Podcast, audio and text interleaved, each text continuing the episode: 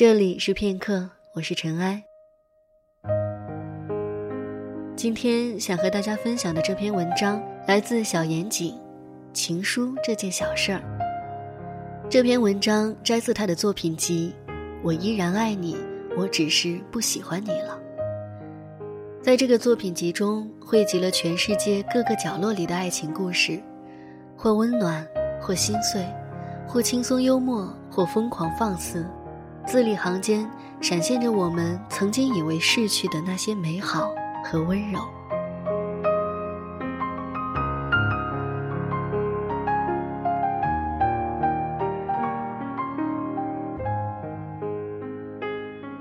我长期悄悄关注着初恋的微博，千年一遇的更新一下。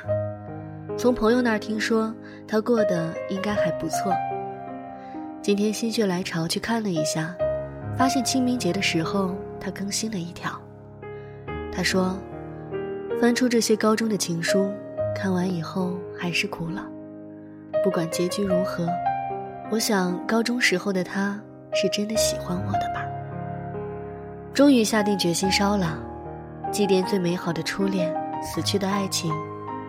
从此以后，一心做好别人的妻。”然后照片儿是一堆被烧毁的信纸。我盯着电脑发愣了好久，青涩的回忆像泉水一样喷涌而出。至今为止，我写过三回情书，它是我的第一次，也是最单纯、最炽烈的一回。我从没想过有回复，也从没想过会跟他交往。我早知道。我们不是一类人。他是我小学、初中的同班同学，一直没什么交集。高中的他经常全校第一，清高骄傲，而我浑浑噩噩，得过且过，多愁善感，困在自己的小世界里，郁郁寡欢。我说不出来是怎么喜欢上他的，也许只是因为一次偶然的公车闲聊，他那颗好吃的话梅糖。前些日子看到有林的一条状态。喜欢上一个人是什么感觉呢？最原始的感觉，大概是觉得自己配不上他。只是一颗话梅糖，与我，却更像一种施舍和鼓励。总之，后来我疯狂地写起来情书，从来都是匿名，一个月一封，偷偷地塞到他班级的信箱里。每次写信寄信的时候，我都觉得活得特别美好，喜欢一个人的感觉特别美好。就这样持续了一个高三，每次写情书，我遍寻古今中外各路名家情诗，聂鲁达啊、拜伦呐、王小波啊，都是那个时候开始接触、喜欢上的。每周六晚上。我在台灯下小心翼翼地抄写着自己反复确认的原稿，一字一句认认真真地写在精心挑选的信封和信纸上，偶尔会放点花瓣，好像祷告一样虔诚地摆放好，偷偷地想着他收到信后的神情。于最初的我而言，爱情更像是一种神圣的仪式。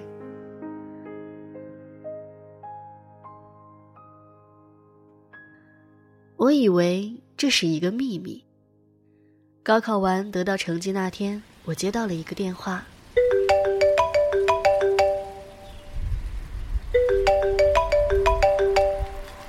喂？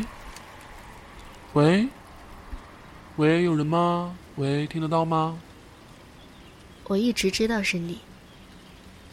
是你？嗯，你要去哪个学校？哦。我要去本地的大学。谢谢你的信，其实你很不错的，嗯，我也没有你想象的那么好，而且我已经报了外地的大学了。挺好的，你本来就很优秀。所以，啊，我知道，嗯，我没有多想什么。嗯，还是。谢谢。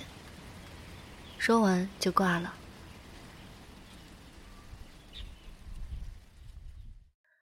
有时候喜欢上一个人开始就已经失恋了。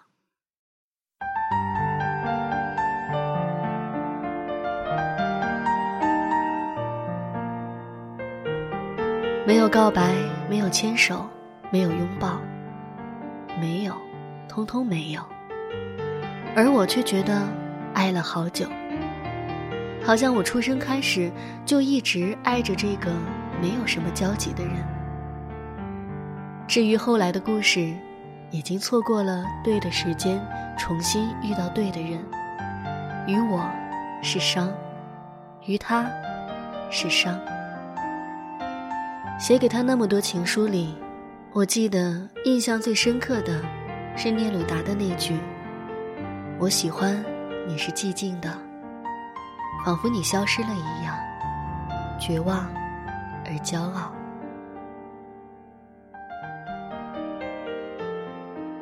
在日本第一年的平安夜晚上，我打开邮箱，发现了一个苹果和一封信。你好，小景言。我其实不太认识你，你也肯定不认识我。只不过那天学校一块去神社，你站在鸽子群中，穿着我喜欢的白衬衫，随风摆动，鸽子飞舞，逆光的背影。只为这一刻的心动，我想说，写这封信的时候，我是喜欢你的。还有，祝你平安夜快乐。我站在邮箱前读了一遍又一遍。手拿着苹果，直到烂了都不舍得吃。那一刻，我终于明白，曾经收到我情书的姑娘说的那句谢谢，并非只是敷衍。我想好好的对这个人说一声谢谢，可惜到最后，我都不曾知道他是谁。生命中遇到那么多心动的人，我们能抓住的。少之又少。有时候觉得是爱吧，有时候又觉得只是单纯的欣赏。而情书的存在，比起倾慕，更多的像是一种自恋。自恋那个多情又忧郁的深夜，清澈而激动的青春悸动。西方思想中有一个悠久而阴森的传统，这个传统认为。爱最终只能被认为是一种无法得到回应的东西，是一种倾慕。正如阿兰·德波顿的《爱情笔记》里说过的这段话：“看到爱情得到回报的可能越渺茫，欲望就越旺盛。”根据这个观点，爱只是一个方向，不是一个地点。达到目的，拥有被爱之人后，则会自行消失。情书是爱的刺青，刺在回忆深处的心动瞬间。曾经为你写满的那封相思的信，再也不会变成我心里那道轻快而忧伤的水印。偶尔会觉得，我们好像有一样重要的东西要去寻找，但却忘了是什么，又不知道该怎么去找。我们忘了曾经为什么而新鲜。为什么而兴奋？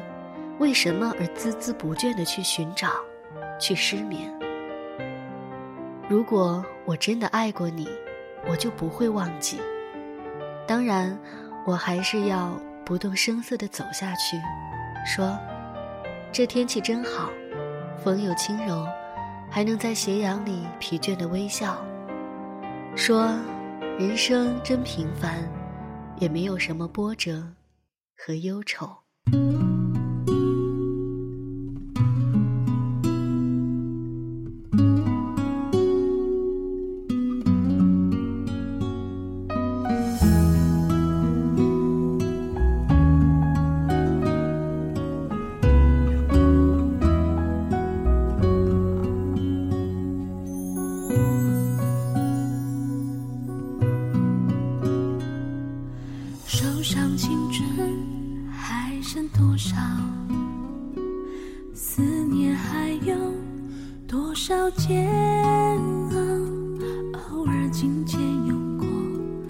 数字留下了时光的线条，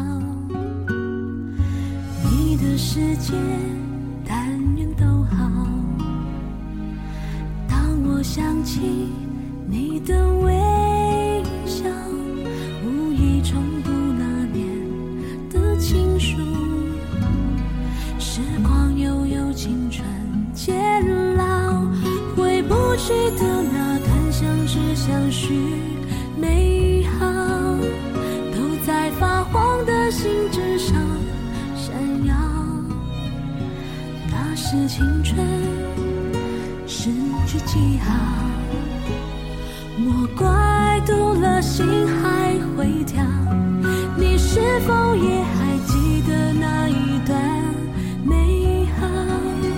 也许写给你的信早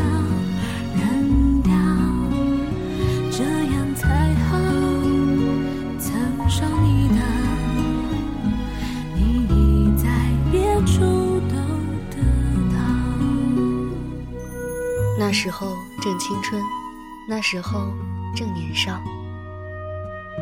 感谢收听，下期再见。